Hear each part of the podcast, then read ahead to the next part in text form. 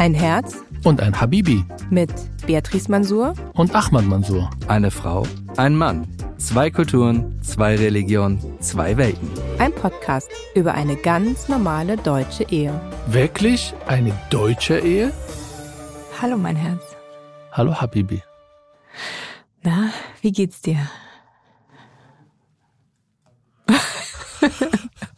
ich bereue die Frage jetzt schon. okay, ich versuche jetzt künstlich zu beantworten. Künstlich? Ja. Mir geht's großartig. Das ist schön. Mhm. Das nehme ich jetzt auch einfach so hin und frage nicht weiter nach. Ja, bitte. Weil ich mich damit zufrieden Darf gebe. ich die Rahmenbedingung einfach erzählen? Ja, aber auch künstlich vielleicht. Künstlich? Mhm. Unsere liebe Schwiegereltern sind seit gestern Abend bei uns. Und ich habe den Tag gestern mit ihrem Anti-Amerikanismus beendet und heute Morgen eine Stunde lang beim Kaffeetrinken über irgendwelche bürokratischen Vereinssachen angefangen. Und die ganze Zeit habe ich mich gefragt, was passiert, wenn hier Krieg ausbricht? Die müssen erstmal irgendwelche Regeln lesen, und was geht und was nicht geht. Und bis dahin ist Russland wahrscheinlich schon in Berlin angekommen. Die Frage hast du auch gestellt. ja. Ich muss aber erstmal jetzt was Positives bitte. Nicht über meine Schwiegereltern, sondern allgemein. Wir haben ja für die letzten zwei Folgen die ja ziemlich sehr politisch waren, um die Reise um Israel und dann Eltern, Streit, Familie, Umgang. Also unser Podcast war ja ein bisschen beeinflusst von der Besuch, von dem Besuch in Israel. Jetzt sind wir endlich angekommen in Berlin und auch viele, viele E-Mails und viele Nachrichten haben uns erreicht. Mit uns meine ich entweder Herz und Habibi E-Mail, aber, aber am meisten über Facebook und Twitter und Instagram. Und das macht mich immer sehr, sehr glücklich, wenn die Leute begeistert schreiben und ihre Meinung sagen und äh, vielleicht auch Kritik hier und da, aber am meisten sehr positive Rückmeldungen über unsere Podcast. Mhm. Das freut mich auch total. Ich habe vorgestern mit einer Sozialpädagogin in einer Schule telefoniert, die mir auch dann äh, eigentlich ging es um, dass wir einen Fortbildungstermin organisiert haben und vorbereitet haben. Und dann hat sie irgendwann gesagt, und übrigens, ich höre auch euren Podcast und sagen Sie Ihrem Mann, er ist auch nur ein normaler Mann. Und ich habe mich total kaputt gelacht über die Diskussion, äh, wer macht wann was und Haushalt. Natürlich bin ich ein normaler Mann. Und ähm, hat mir dann mitgegeben, dass das auch in jeder anderen Männer, in jeder anderen Beziehung mit jedem anderen Mann bestimmt diese Themen auch hat gibt. sie dir hat, auch ein bisschen Verbesserungsratschläge gegeben? Nee, so weit kamen wir noch nicht. Schade. Aber ich habe mich total gefreut und ähm, dass das eben so gehört wird, auch so positiv gehört wird und wir so schönes Feedback bekommen.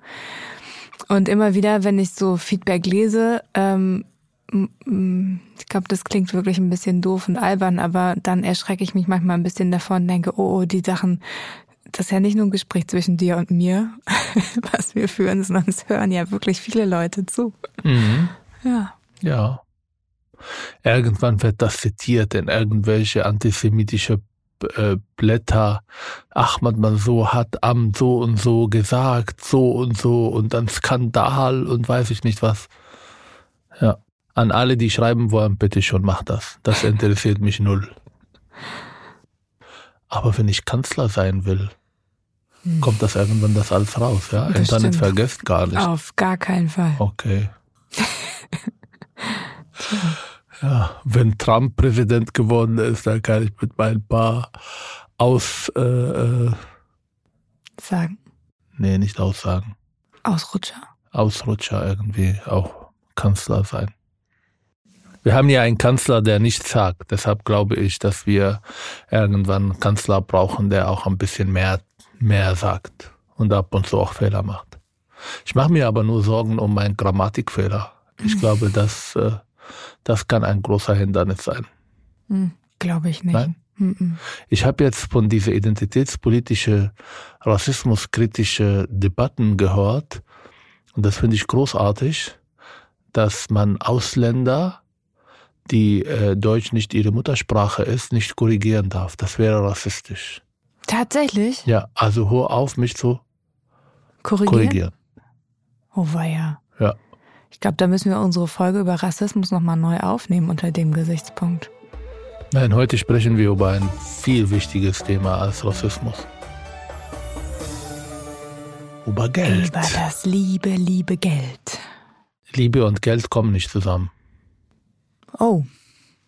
Weißt Gute. du, was ich dir als aller, aller, allererster gesagt habe, als wir äh, in die Richtung von feste Partnerschaft gehen wollten und dann, ähm, als ich dir in Paris einen Antrag gemacht habe? Hm, du willst keine getrennten Konten.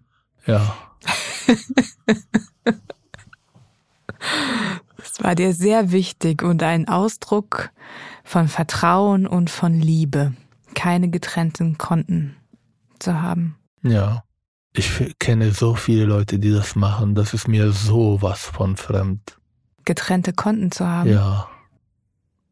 Und vor allem diese Szene, wo ähm, Mann, Frau am Ende des Monats irgendwo am Schreibtisch sitzen und abrechnen.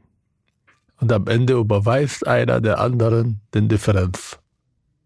Hm. Kennen wir ein paar, oder? Hm.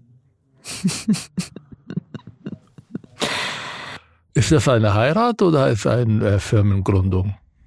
Naja, ich glaube, eine Heirat und eine Ehe ist ja auch immer eine Finanzgemeinschaft. Und dadurch, dass auch diese Gemeinschaften hm, wieder aufgelöst werden können, sind da, glaube ich, unterschiedliche Ideen und Sicherungskonzepte entstanden. Aber ich heirate nicht und während meine, äh, während ich eine Liebesbeziehung führe, und das so verstehe ich Ehe, Hm. denke ich an Trennung und an Finanzen und wer was, das kommt am Ende und dann wird's hässlich. Aber bis dahin darf das kein Thema sein. Darf ich das auch abwerten? Wieso?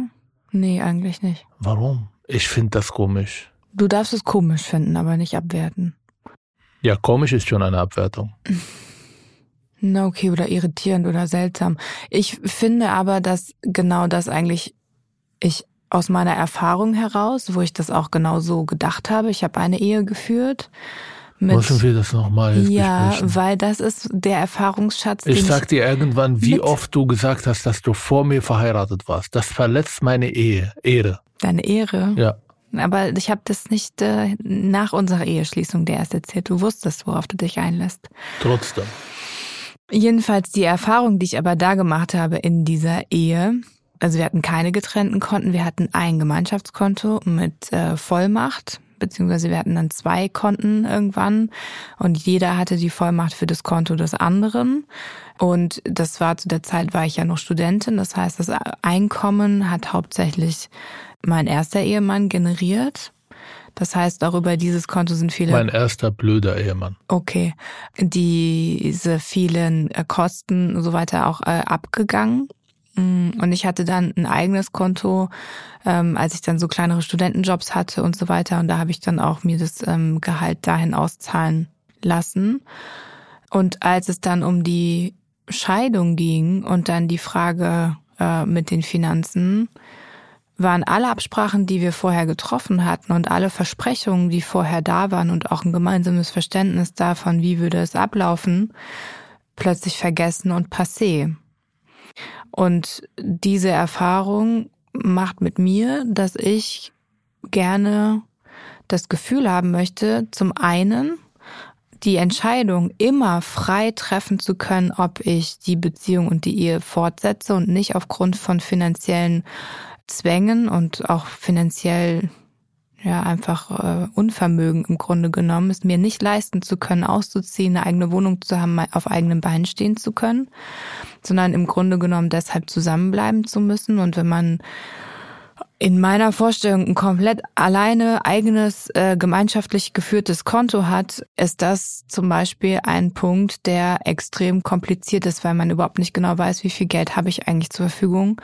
Alles ist irgendwie total miteinander verwoben und das äh, macht es unglaublich kompliziert, vor allen Dingen, wenn man fortgeführt äh, setzt im Leben ist mit, wir haben eine Firma zusammen, wir haben zusammen Eigentum, wir haben verschiedene Sachen, die wir einfach gemeinschaftlich irgendwie bezahlen. Und ähm, ich finde immer, dass einfach die Verantwortlichkeiten so geklärt sein müssen, dass man, dass es irgendwie eindeutig ist. Es geht nicht immer, dass man alles. Damit meine ich nicht, dass jeder Käse abgerechnet werden muss. Darüber rede ich nicht, sondern geht um die die die Möglichkeit, eigenständig auf eigenen Beinen stehen zu können. Ja, die kann man aber anders lösen. Wir haben es ja auch getan. Jetzt hast du dein eigenes Konto und wir haben ein gemeinsames Konto und du kannst auf beiden oder du hast auf beiden Zugriff.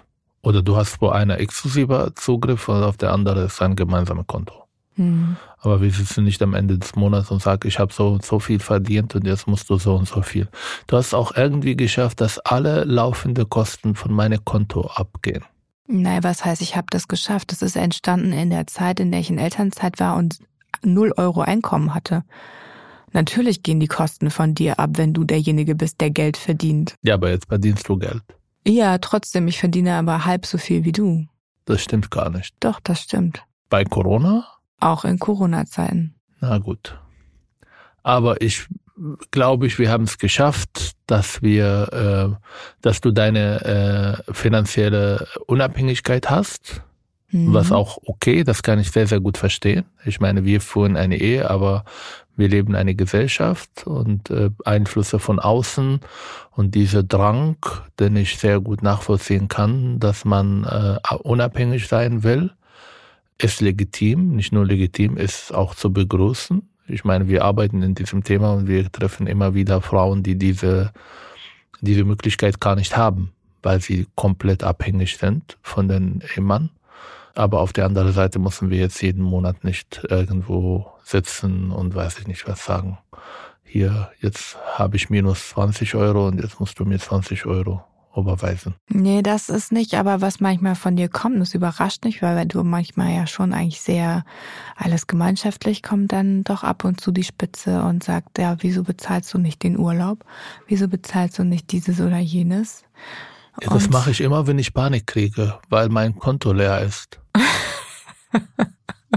Dazu reden wir doch. So gehe ich mit Geld um entweder komplette äh, sorgfreier Umgang, äh, der teilweise sehr, sehr obsessiv ist, bis der Konto leer ist und dann kriege ich Panik. Wie im März 2020, als der Finanzamt noch mhm. äh, die Vorzahlung ausgebucht hat und dann stand ich da mit, äh, glaube ich, 100 Absagen für die nächsten Monate, mhm. Veranstaltungen, mhm. wo Geld immer reinkommt. Corona und Finanzamt nimmt Tausende von Euros weg und auf einmal stehe ich da und das Konto ist leer. Und dann mache ich die Heizung auch aus. und Lichter. Aber das ist meine Art und Weise, mit Kontrollverlust umzugehen. Dass ich dann, habe ich auch jetzt, als der Krieg rausgebrochen ist. Ja, es war einige Tage sehr kalt bei uns zu Hause. Mhm. Ja, und dann kamst du mit unserer Tochter und hast du mit mir Klartext geredet. da hat unsere Tochter alles auf drei gemacht. Ja. Aber ich erinnere mich, dass es dir sehr, sehr wichtig war, dass du auch äh, Sachen machen kannst, ohne dass du Rechenschaft auch geben mhm. solltest. Stimmt. Das Jetzt sind wir wie oft, wie lange verheiratet? Neun Jahre?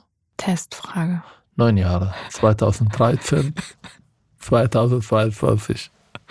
Ja. 2023 feiern wir zehn Jahre Jubiläum. Mhm. Petersilienhochzeit nennt man das. Echt? Mhm. Ist man auch Petersilien oder was? ich weiß es nicht. Aber das ist Silberhochzeit ist ja 25 Jahre und davor und ich weiß nur, dass mit 10, glaube ich, fängt sie an. Und das ist die Petersilienhochzeit. Mhm, okay. Ich schenke dir einen Strauß Petersilie zu unserem ja. 10. Hochzeitstag. Genau, und dann mache ich Kebab draus. Mit Hackfleisch. Super. Dann grillen wir. Ja, finde ich gut. Ja. Jedenfalls, das hast du total richtig gesagt. Mir ist es unglaublich wichtig, dass ich meine, und das verstehe ich wirklich unter meiner Freiheit, die Eigenständigkeit habe, eine Entscheidung zu treffen. Ich will mir das jetzt kaufen. Es muss nicht alles auf dem Konto transparent zu sehen sein, dass ich jetzt dieses Buch gekauft habe, jene Socken, weiß ich nicht, jede Kleinigkeit und dann ähm, werde ich hinterher gefragt, aber du hast doch sieben Socken im Schrank, wieso musstest du dir jetzt ein achtes kaufen? Ähm, Habe ich je sowas gesagt? Nee, das hast du nicht gesagt, aber präventiv. So dass du gar nicht in die Versuchung kommst, darüber so okay. denken zu können.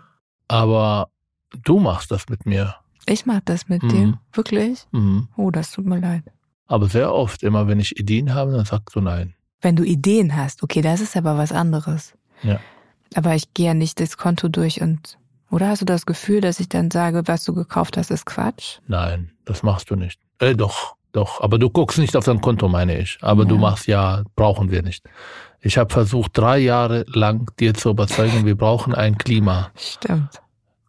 Äh, ich kann kein Deutsch mehr. Eine Klimaanlage. Klimaanlage. Aber ich darf dich nicht genau. verbessern. Also ja, sag genau. einfach, wie du denkst. Ja. Klimaanlage. Mhm. Und das wolltest du nicht. Mhm.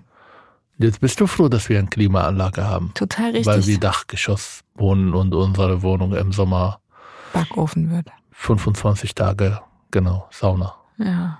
Nee, da hast du auch total recht. Und ich bin dir sehr dankbar, dass du so hartnäckig geblieben bist und mich überzeugt hast. Ja. Aber das hat ja einen anderen Grund, wenn ich sage, okay, dann ist die Frage, sind das, ist es eine Anschaffung, die wir gemeinschaftlich tragen und das, wie man das bewertet, ob man das jetzt gut findet oder nicht gut findet. Und manchmal hast du echt gute Ideen. Ähm, manchmal. ja, ich habe es während ich es gesagt habe schon selber gemerkt. Du hast viele gute Ideen. Auch die Küchenmaschine, die du direkt äh, zu Corona-Beginn. Ah, ja, da warst du auch dagegen. Da war ich auch total dagegen. Und jetzt bin ich total dankbar und glücklich und frage mich, warum ich äh, so dagegen gewesen bin. Ja. Ja. Und ich sage dir, wenn Roboter 3000 rauskommt, dann bin ich der Erste, der das kauft. Für die Zuhörer und Zuhörerinnen, ich träume von einem Roboter, der mir morgen Kaffee macht, Brotchen warm macht und äh, sagt, äh, wann ich los muss, damit ich alles pünktlich erreiche. Okay. Und Arabisch kochen kann. Wie wichtig ist dir eigentlich Geld? Welchen Stellenwert hat es für dich? Ich erinnere mich, dass wir in der im Anfang unserer Beziehung auch waren, war auch das äh, finanzielle Vermögen, was wir hatten, also auch die möglich die Verdienstmöglichkeiten, die wir hatten, eingeschränkter und wir haben weniger verdient ähm, als heute. Und ähm, ich frage mich, hat sich das verändert? Wie wichtig das ähm, dir ist, mir ist, uns ist? Wie naja, es hat sich verändert, als ich Vater geworden bin. Mhm. Auf einmal war es mir wichtig, dass es äh, eine gewisse Sicherheit da ist. Aber ich bin, und das muss man auch in diesem, in diesem Kontext auf jeden Fall sagen, ich bin ja in einer Familie groß geworden, weil, wo mein Vater der alleinige Verdiener ist. Und mein Vater ähm, hat uns immer vermittelt, wir haben nicht genug Geld. Unsere Samstage waren eigentlich immer in Westbank unterwegs zu sein auf dem Markt und mein Vater hat mit allen gestritten. Und dann haben wir blöde Kleidung bekommen, die made in, glaube ich, damals war nicht mal China, ich weiß nicht, was noch schlechter von Qualität her. Alle kamen mit Adidas und Nike und alles Mögliche gekauft in Tel Aviv mit Levi's Jeans, war damals richtig cool. Und ich kam mit irgendwelche Jeans, die man einmal gewaschen hat und dann waren sie halb so groß wie vorher. wow. Die sind immer irgendwo in sehr äh, peinlichen Ecken kaputt gegangen. Und so bin ich groß geworden. Und äh, das, was, was ich haben wollte, konnte ich nie kaufen. Nie.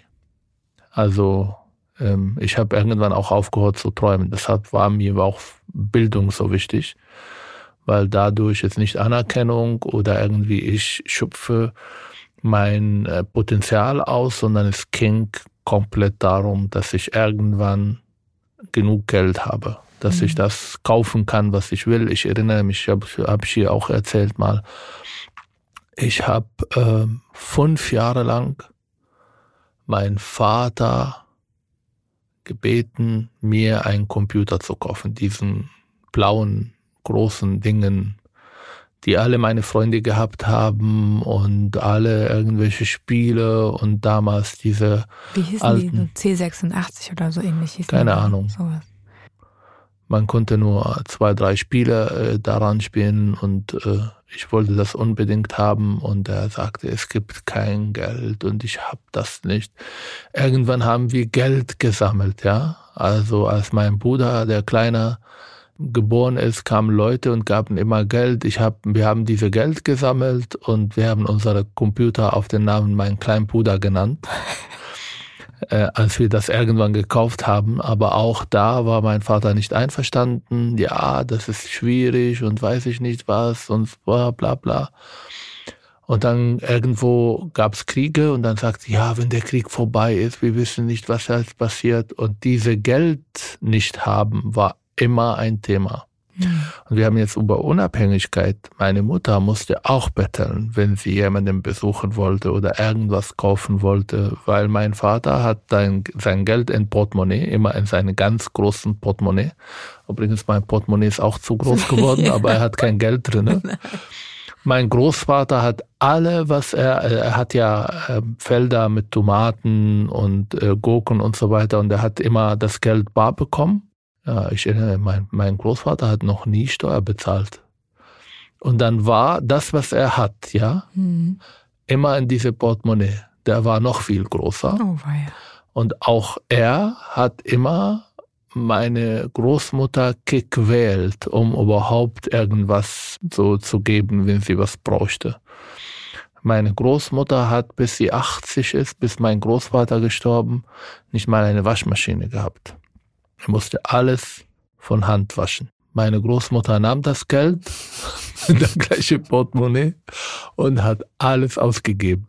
Sie war zweimal in Mekka, sie hat ihren Bruder in Jordanien besucht, sie hat Ausflüge gemacht in den Golanhöhen und sie hat eine Klimaanlage und eine Waschmaschine gekauft. Und dann hat sie auch gespendet.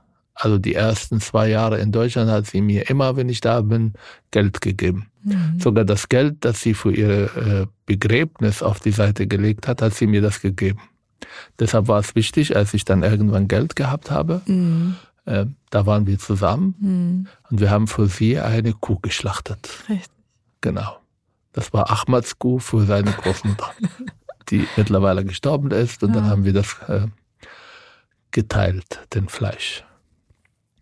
Und deshalb ist es mir nicht möglich, ähm, also wenn ich anfange irgendwo, wenn meine Tochter zum Beispiel sagt, Papa, kann ich das oder das haben, mhm. dann muss ich an meine Kindheit denken. Und dann bin ich so schwach und die weiß das mittlerweile. Das kennst du ja, wenn wir einkaufen gehen oder so. Und wir wollen eine kleine Sache kaufen und dann kommen wir mit vier oder fünf. Oder wenn sie sagt, Papa, ich brauche das und das und dann bei Amazon kaufen. Ich habe keine Kontrolle darüber und da will ich auch keine Kontrolle haben. Ich weiß, das kann schief gehen, aber es passiert in kleinen Summen bis jetzt. Ich weiß nicht, wenn sie in fünf Jahren kommt und sagt, sie will ein Apple-Produkt haben oder wenn sie ein Handy haben will und welche Handy das, die wird nicht zu dir gehen, die wird zu mir kommen. Oh ja. Und dann kriegt sie das äh, neueste, teuerste und ob ich das Geld habe oder nicht, spielt überhaupt keine Rolle. Auch eine Sache, weil wir ja, also meine Kindheit ist ausgeprägt von meinem Vater, streitet und verhandelt mit irgendwelchen Verkäufer. Entweder ist das Kleidung oder weiß ich nicht was. Ich glaube, das ist auch ein Hobby von meinem Vater gewesen. Sogar als wir in Ägypten im Urlaub waren. Von diesem Ägyptenurlaub habe ich einmal die Pyramiden gesehen vor halbe Stunde. Dann hat mein Vater irgendwie Knieschmerzen bekommen. Und neun Tage lang waren wir auf irgendwelche Märkte und haben verhandelt. ja. Und das kann ich nicht. Wir haben es ja einmal versucht, als wir in Nepal waren. Du warst derjenige, der das verhandelt hat. Wir haben ja gefälschte äh, Real Madrid und Barcelona Dings hier da gekauft und du warst gut dran und ich wollte das einmal versuchen und er wurde rausgeschmissen aus dem Land. One word, goodbye. Ich sage in one word, 10 Dollar. One word, goodbye. Und seitdem mache ich das nicht. Du hast es auch davor schon nicht gemocht. Aber was ich zu dem äh, Punkt sagen will, was dieser mh, mm, große Mangel in deiner Kindheit ausgelöst hat, dass du unserer Tochter permanent nachgibst, ähm, was das Thema Kaufen angeht. Also ich kann das total nachvollziehen aus deiner Erfahrung heraus und dass das für dich echt schwierig war. Aber auf der anderen Seite würde ich dich auch fragen, ob nicht auch das ein Antrieb bei dir auch ähm, ja, hervorgerufen hat, ähm, dich auch anzustrengen und auch Geld verdienen zu wollen und dieses sich anstrengen wollen und etwas erreichen wollen, frage ich mich, wo das ähm, getriggert werden kann bei ihr, wenn sie das Gefühl hat, sie muss eigentlich nur einmal Papa mit einem Augenblinzeln sagen, ich brauche einen Radiergummi und sie bekommt 20 Radiergummis. Es gab bei Amazon aber nur 20 Dings hier. Die gehen auch nicht kaputt. Und du hättest auch mit ihr in einen Schreibwarenladen gehen können und mit ihr zwei Stück kaufen ja, können. Ja, waren wir da. Wir kamen mit äh, fast 1000 Euro Ware. Oder ihr auch einfach sagen, pass mal auf, weil ich habe ihr ja vor noch nicht mal acht Wochen Radiergummis gekauft zu sagen, du gehst jetzt erst nochmal auf die Suche in der Schule und in den Schulmäppchen deiner Klassenkameraden, ob die da nicht verschwunden sind, deine. Und du musst auf deine Sachen aufpassen. Und es gibt erst einen und wenn der wieder verschwunden ist, dann hast du halt erstmal keinen. Habe ich auch gesagt, aber du meinst, nein, ihr geht's super gut, die anderen Kinder sind viel schlimmer mit den Vergessenssachen ja, aber das heißt ja nicht, dass wir deswegen jetzt einfach alles laufen lassen müssen. Wir müssen ja, ja trotzdem mach das, ich kann das nicht. erziehen. Du musst aber mitmachen, weil wenn ich das alleine mache, dann hat sie doch schon, so wie äh, habe ich doch verloren. Okay. Dann kann ich äh, Regeln setzen, wie ich will. Sie geht danach direkt zu dir. Wenn sie zu mir kommt, dann sage ich, frag deine Mutter. Okay, dann okay. einverstanden. Frag deine Mutter.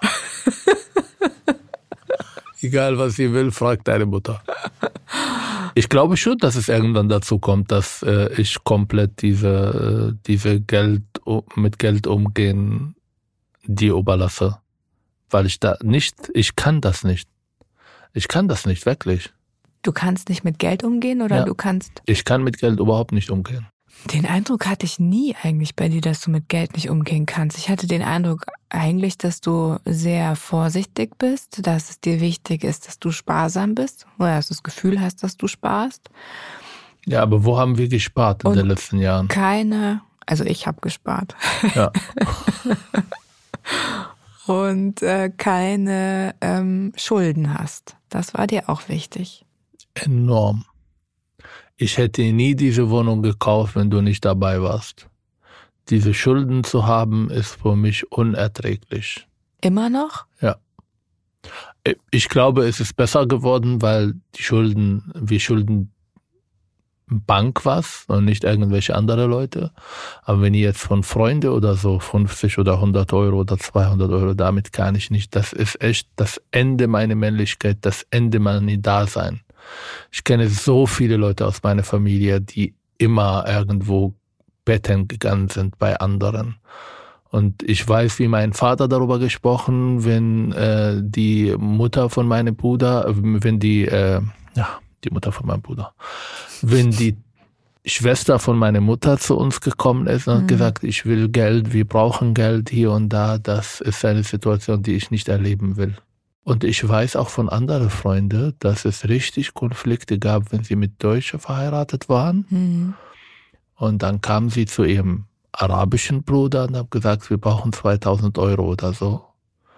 Und dann war die deutsche Frau nicht einverstanden. Kann ich sehr gut verstehen, aber ich hoffe, ich werde nicht in so eine Situation geraten.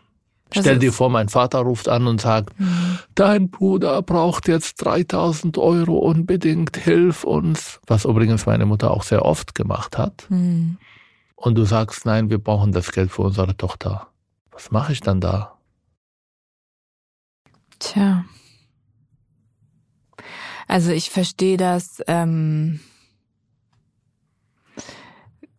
also ich komme aus einer Familie, wo sich auch in, zwischen Geschwistern Geld leihen überhaupt gar kein Thema war. Also weder ich habe meinem Bruder irgendwie Geld geliehen oder meinen anderen Brüdern irgendwie Geld geliehen, noch dass ich das mitbekommen habe, dass meine Eltern das auch mit ihren Geschwistern gemacht hätten. Und es war eigentlich immer klar, sozusagen jede Kleinfamilie muss für sich selber so weit klarkommen. Schulden macht man bei der Bank. Wenn man kein Geld hat, geht man äh, dahin und holt einen, äh, kümmert sich um einen Kredit oder. Genau, bei uns Schulden macht man mit dem Bruder. ja. ähm, ich kenne es äh, von äh, meiner Freundin, die ich in der Schule hatte, die ähm, vietnamesische Wurzeln hat und da war innerhalb der Familie auch die Geldgeschäfte, die waren, die waren wirklich ähm, sehr dynamisch und da ging es auch um hohe Geldbeträge. Das hatte aber auch einen positiven Effekt, als dann zum Beispiel ihre Mutter die letzte Rate für das Haus zahlen musste und der Mann ist ja dann äh, wieder nach Vietnam zurückgegangen und da war eben eine wirklich große Summe noch offen und sie war ja alleine mit vier Kindern, war nicht berufstätig ähm, seit 20 Jahren in Deutschland und hatte das Geld nicht, aber sie hat genügend Geschwister, die dann eingesprungen sind, die ihr dann geholfen haben, haben alle zusammengelegt und die letzte Rate konnte bezahlt werden und sie konnte das Haus halten, weil in dieser Konstellation hätte keine Bank der Welt ihr auch nur irgendeinen Kredit gegeben. Und von daher konnte die Familie dann bleiben und, ähm, und da hat das Haus äh, behalten können, als dann die Abmachung war, dass wenn sie es dann irgendwann verkaufen, kann sie dann ihre Geschwister wieder mit dem Geld sozusagen das dem wieder zurückbezahlen. Und so war es, glaube ich, in der Konstellation, also jetzt nur für meine Familie gesprochen, nicht für andere pauschal, glaube ich, wäre echt kompliziert bis, ich glaube, ich würde gar nicht auf die Idee kommen, wahrscheinlich die zu fragen. So. Ist, also es ist jetzt nicht keine Abwertung von wie die Sachen bei uns, das ist genau dieser Zusammenhalt, der mhm. ja negative und positive Seiten hat. Also genau. auf der einen Seite, wenn wir eng sind und Banken uns nicht helfen, dann gibt es eine Plan B mhm. von Leuten, die uns helfen, aber es kann auch uns treffen, dass mhm. jemand anruft und sagt, hey, hey, Mhm. Ich brauche jetzt Geld, ich habe jetzt ein und äh, ich kann nicht Nein sagen. Ich meine, einmal war das ja auch schon so, dass du deinem Cousin was gegeben hast. Und äh, du erinnerst dich daran, ich habe nicht Nein gesagt, ich habe nicht gesagt, hm, mach das nicht oder ich bin damit nicht einverstanden. Ich habe dich gefragt, hast du mit ihm gesprochen darüber, ob du das Geld zurückbekommst und wie und wann? Und ich glaube, wenn diese, wenn das irgendwie halbwegs geklärt wird und man sich auch darauf verlassen kann oder das dann sozusagen dann auch, wenn es halt nicht klappt, man dann darüber sprechen kann und man das Vertrauen auch gegenseitig hat, finde ich, ist das total in Ordnung und legitim, sich auch da auszuhelfen und Geld zu leihen. Ja, ich weiß, aber ich finde es nicht, ich finde es nicht so einfach. Aber ich bin auch. Weil bei meinem Cousin ist okay, das wusste ich, dass er das äh, Geld zurückgibt. Mhm. Und er hat es ja auch mit, äh, glaube ich, fünf Jahre Verzögerung auch zurückgegeben. Mhm. Aber bei Eltern, ich kann nicht meine Mutter jetzt 1000 Euro geben, weil sie das braucht und dann in einem Jahr sagen, ähm, ich will das Geld zurück. Mhm. Das, ist, das ist auch etwas, was viele Flüchtlinge ja durchmachen, mhm. dass sie nach Deutschland kommen und man erwartet, dass sie ganz schnell die Familie im Heimatland helfen. Mhm. Und diese Leute gehen kaputt, weil sie nicht genug verdienen und man denkt, ja, Europa ist alles so wunderbar und man verdient so viel und alle fahren mit Mercedes durch die Straßen und diese Leute kriegen wahrscheinlich vier oder 500 Euro oder wenn sie arbeiten 1500 Euro, müssen Miete bezahlen, müssen Essen bezahlen, müssen für ihre Zukunft irgendwas planen, aber müssen auch 500, 600 Euro pro Monat an die Familie weitergeben. Mhm. Ich bin dankbar, das ist bei uns nicht der Fall, aber es kann, mhm. Äh, ich meine, meinen Geschwister geht's gut. Ja. Aber es kann auch sein, dass es sich verändert und dann werden sie anrufen und sagen, mhm. ich hoffe nicht, dass es dazu kommt, für sie erstmal, aber auch für mich. Und deshalb mag ich diese Schulden nicht, weil mhm. es immer auch mit Erniedrigung verbunden ist, mhm. überhaupt den Mut zu haben, diese Frage zu stellen und dann sagen zehn Leute nein und äh, es gibt Leute, die auch in meinem Dorf, auch in meiner Familie, die nur von Schulden leben. Also sie gehen von Familie zu Familie und betteln und mhm. kriegen und dann kaufen sie irgendwas, was sie nicht brauchen und können komplett nicht mit Geld umgehen. Mhm. Also bei dieser Sache bin ich gut, weil ich will mhm. keine Schulden machen und äh, ich gehe unverantwortlich mit dem Geld, den ich habe, nicht mit fremdem Geld. Und das ist ein großer Unterschied. Mhm. Ja. Auch etwas, was man mit dem Geld nicht macht, ist über Geld zu reden. Mhm. Wir haben keine Summen bis jetzt genannt. Mhm. Aber weißt du, was die Frage, die von meinen Tanten am meisten gestellt wird? Wie viel verdienst du? Ja. Und dann muss ich das in Shekels, also in der israelischen Währung, auch übersetzen. Mhm. Und dann sagen, Mashallah, gut, wow, du verdienst gut. Und wie viel verdient deine Frau? Ja. Oh, großartig. Und egal, wo man ist, das ist die erste Frage, die gestellt wird. Vielleicht nicht die erste, aber die anderthalbste, ja. Ja. Stellt man so eine Frage? In Deutschland? Also ich würde sagen, Deutschland ist eher ein Land, in dem man über diese Geldfragen nicht spricht, nicht so offen. Ah, okay. Häufig nicht mal innerhalb der Familie. Und am Arbeitsplatz, es gibt jetzt manche Unternehmen, die das transparent machen, das sind aber, glaube ich, noch sehr wenige. Also ich darf deinen Bruder, der jetzt irgendwo äh, verbeamtet ist, nicht fragen, wie viel verdienst du pro Monat? Na gut, bei ihm kannst du es ja in der Gehaltstabelle nachgucken. Das ist ja kein Geheimnis. Da weiß man dann, okay. Mit diese A, 4, B und so weiter. Genau, ich komme damit da, überhaupt da nicht kann klar. man nachschauen, aber das ist ja sozusagen public, sowieso schon. Ach so, okay.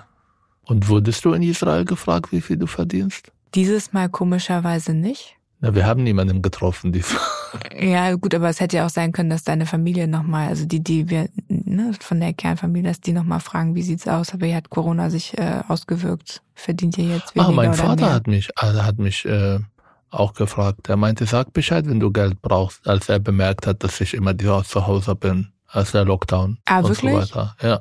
Ach was, oh, siehst du mal, so fürsorglich. Hm. Aber ich habe Nein gesagt. Ich kann auch nicht, ja, Papa, ich brauche Geld. Ich habe in meiner Familie Leute, die ihre Papa um den äh, einen Schachtel Zigaretten gebettelt und sie waren 45. Oh weia. Ja, weil sie nicht gearbeitet haben. Kennt dieser junge Mann, mein Cousin, der seine Frau verlassen hat, eine neue Frau geheiratet hat, mhm. der mittlerweile für seine Eltern ein, also sie haben ja ein, ein Haus gehabt, hat den Haus für sich beansprucht und für seine Eltern irgendwo daneben zwei Zimmer gebaut, wo sie dann äh, sozusagen älter werden.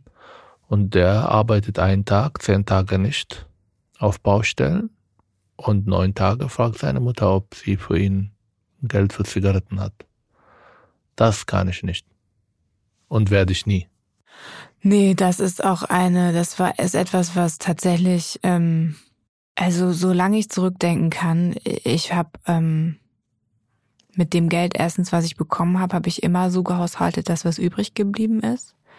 Ähm, ich habe ganz, ganz viel gespart, habe dann von meinem aller, also von dem, was ich auf dem Sparkonto hatte, oder Sparbuch hieß es ja früher noch, weiß ich noch, habe ich dann meinen ersten Führerschein bezahlt und bin dann mit meinem Papa zusammen zu einem Geschäft gefahren, um mir einen ähm, 125er Piaggio Motorroller zu kaufen für 3500 Mark. Wow. Und dann war mein Erspartes. Kannst du diese Geschichte bitte nicht so oft erzählen, vor allem wenn unsere Tochter 16, 15 werden? Die habe ich, glaube ich, schon oft genug erzählt, so dass ich das nicht mehr machen muss. Das, oh, die Geschichte hat sich schon verselbstständigt. Oh, ich kann das nicht. Die darf kein Motorrad kaufen. Das war ja kein Motorrad, das war ja ein Motorroller. Auch Motorroller nicht. Warum nicht? Bitte? Weil es gefährlich ist. Das ganze Leben ist gefährlich. Ja. Mit dem Motorroller ist mir nie was passiert. Dir ist noch nie was passiert. Wir leben aber nicht in der äh, Provinz, sondern in Berlin. Ja, aber auch da irgendwie muss es sich ja fortbewegen. Und was ich in den letzten Monaten oder Wochen bei dir merke, mhm. du kommst nach Hause von Einkaufen und sagst du mir, wie teuer die Sachen geworden sind. Das hat sich echt, ich habe eine ganze Weile überhaupt nicht mehr auf die Preise geguckt. Gucke bis heute nicht auf die Preise. Ich habe eine ganze Weile intensiv auf die Preise geguckt, weil ich es auch musste, weil ich nicht so viel Geld hatte in der ganzen Zeit, als ich studiert habe. Und da war schon, auch habe ich kalkuliert und ein bisschen geguckt, okay, ich habe für die, für den Einkauf habe ich einen Betrag in der Woche und so ungefähr in dem Rahmen wollte ich mich auch bewegen und eben, damit ich auch noch das Geld für andere Sachen habe. Und das hat aufgehört, als ich dann richtig äh, verdient habe und dann auch das Gefühl hatte, ob ich jetzt das ausgebe oder das ausgebe, am Ende macht sich das nicht so wirklich, also merke ich nicht, ne? Und es fehlt nicht an allen Ecken und Enden. Und das war jetzt eine ganze Weile so, aber was ich jetzt gemerkt habe, als, und das glaube ich haben ja teilen bestimmt ganz, ganz viele, auch der Zuhörerinnen und Zuhörer, man kauft irgendwie von der Menge, äh, ich hatte letztens hatte ich irgendwie, ich glaube, acht Sachen und dann wollte die Frau von mir 60 Euro haben. Und dann habe ich die angeguckt im Supermarkt und habe gesagt, Entschuldigung, ich habe doch gar kein Gold gekauft. Was, was habe ich denn jetzt hier? Ja, ich habe Fleisch gekauft. Und dann Steak, was wir vorher auch, was auch nicht günstig gewesen ist, ist, glaube ich, jetzt 300 Prozent teurer geworden. Das äh, fand ich schon erstaunlich. Okay. Wenn wir Besuch bekommen, dann kaufen wir bei Lidl Fleisch. Nein, das dürfen wir nicht. Wenn wir Besuch bekommen. Nicht für uns. Aber wir essen es doch auch dann. Wenn Ich grille das so, dass wir wissen, was ja gut ist. Und, und vor allem beim Besuch von Menschen, die wir nicht mögen. Ja, aber das hat mich dann schon in die, in die, habe ich mir die Frage gestellt, okay, müssen wir uns jetzt doch ähm, darüber Gedanken machen, müssen wir drauf gucken, werden wir es merken, werden wir es nicht merken? Ist das überhaupt noch in Relation, so viel Geld auszugeben für ein Steak? Ist das vertretbar oder nicht? Weißt du, was Glück ist? Was denn? Nicht auf die Preise schauen zu müssen. Wir kaufen nichts, was wir nicht brauchen. Wir kaufen, weil wir das essen wollen. Wir schmeißen nicht weg. Und es ist völlig in Ordnung, die Sachen zu kaufen, die man am Ende genießt und isst. Es ist gut, dass die Sachen bio sind. Es ist gut, dass es viele Gemüse dabei ist. Es ist gut, dass man ab und zu auch Fleisch isst und auch gute Qualität von Fleisch und nicht irgendwelche von Hormon gespritzten Pseudo-Fleisch, sondern echten Fleisch mit Geschmack. Und solange wir das können, ist auch völlig in Ordnung. Oder? Ja, stimmt. Ja. Wir können vielleicht darüber nachdenken, was wir sparen können, weil es ja die Lage ist ja nicht so einfach entspannt wie vor zwei Jahren. Ich sage immer, die zehn fetten Jahren sind vorbei. Hm. Und ich habe wirklich zehn fetten Jahren gehabt. Seitdem ich dich kenne. Seit März 2020 ist die fetten Jahre vorbei. habe ich auch getwittert. Hm. Und dann haben viele geschrieben, wann haben sie angefangen, die fetten Jahre? Sie waren bei uns. Ja. Wir haben es genossen. Wir haben viermal pro Jahr Urlaub gemacht. Jetzt können wir einmal im Jahr Urlaub machen. Das kommt dir auch sehr entgegen. Ja, Gerade beim Thema Urlaub findest du, Mhm. das das größte Einsparpotenzial. natürlich. Das ist auch der größte. Wir können auch mal Balkonien machen. Nein, das Wir dürfen nicht schon über Geld Jahre. reden. Weißt du, wie viel diese eine Woche Israel uns gekostet hat? Ja, ich glaube, das hat uns so viel gekostet wie drei Urlaube. Ansonsten. 6000 Euro. Vor eine Woche. Ich glaube, das sind nur die Ausgaben, die du hattest. Ich hatte auch noch ein bisschen. Nee, ich habe äh, Hast du die kalkuliert. Ja. zusammengerechnet? Okay. Oh, war ja. Und das war noch nicht mal eine ganze Woche. Das waren nur sechs Tage. Sechs Tage, genau. Ja. Ja. Und Ich habe auch die PCR-Test äh, kalkuliert und die Geschenke, die wir mitbringen mussten natürlich. Das Hotel, hm, die Taxis, Frühstücken. Frühstücken, vor allem Frühstücken und die Flüge, die extrem teuer waren. Mhm. Aber was hast du vorhin gesagt? Wir haben es genossen. Und es ist Glück, nicht auf die Preise schauen zu müssen. Ja.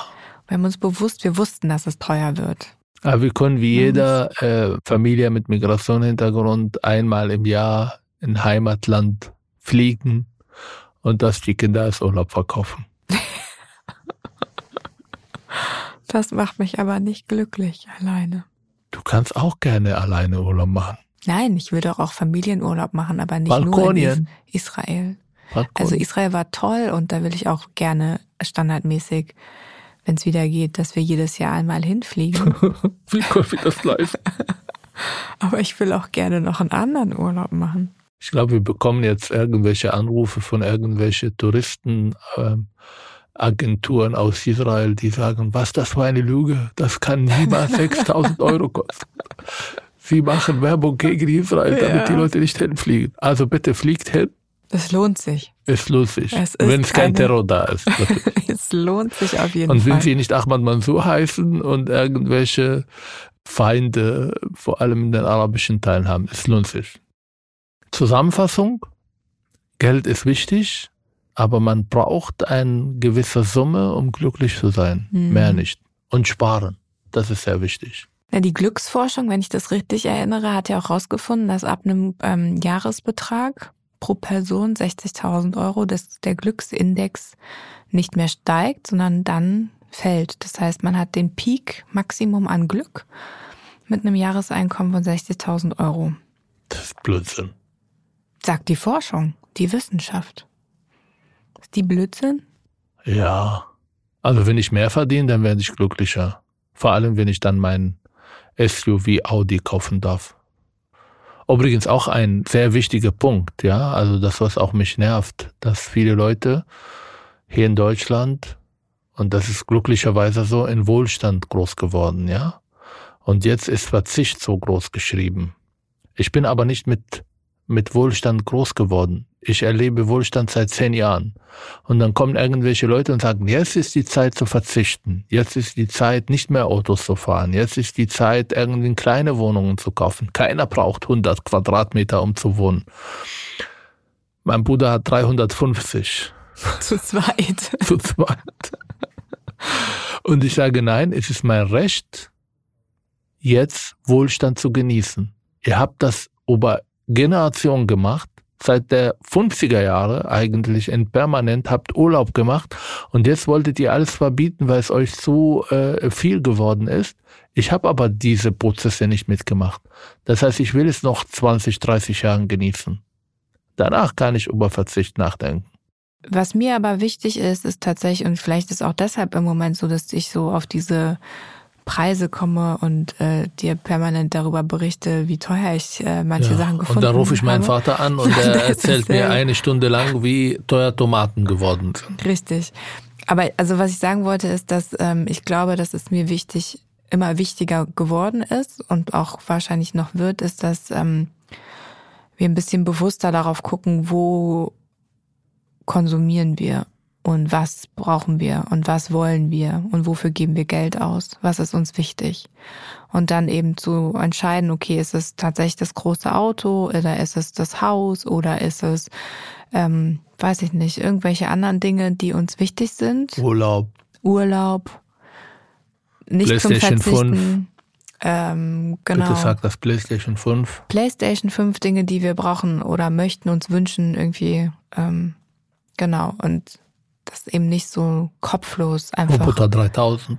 Ja, sondern eben ein bisschen bewusster, dass man sich darüber klar ist, okay, was ist mir wichtig und dafür gebe ich auch gerne Geld aus. Das machen wir ja.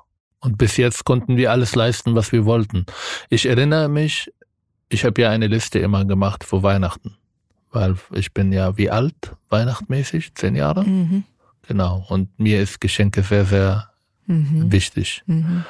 Und irgendwann habe ich bemerkt, dieser kleine Ahmad, der so eine Riesenliste gehabt hat an Träume, an Sachen, die er unbedingt haben will. Und auf einmal dachte ich, was will ich dieses Jahr? Ich habe alles. Ich brauche nichts. Und das soll so bleiben. Wenn ich jedes Jahr sage, ich habe alles, dann bin ich sehr zufrieden. Abonniert uns. Also wir versuchen jetzt mit Liebe das zu machen. Ja. Aber ich habe andere Möglichkeiten. Diesmal jetzt Zuckerbrot, ja? Genau. Okay. Wir lieben euch. Mhm. Ja, schreibt uns auch. Überall. Vor allem auf die E-Mail von Welt. Was ist die E-Mail? Ein Herz und ein Habibi? Ohne ein Herz und Habibi at welt.de. Genau. Das sehen die Leute, die hier sind, damit sie uns nicht absetzen. Bleibt gesund. Bis zum nächsten Mal. Tschüss. Tschüss.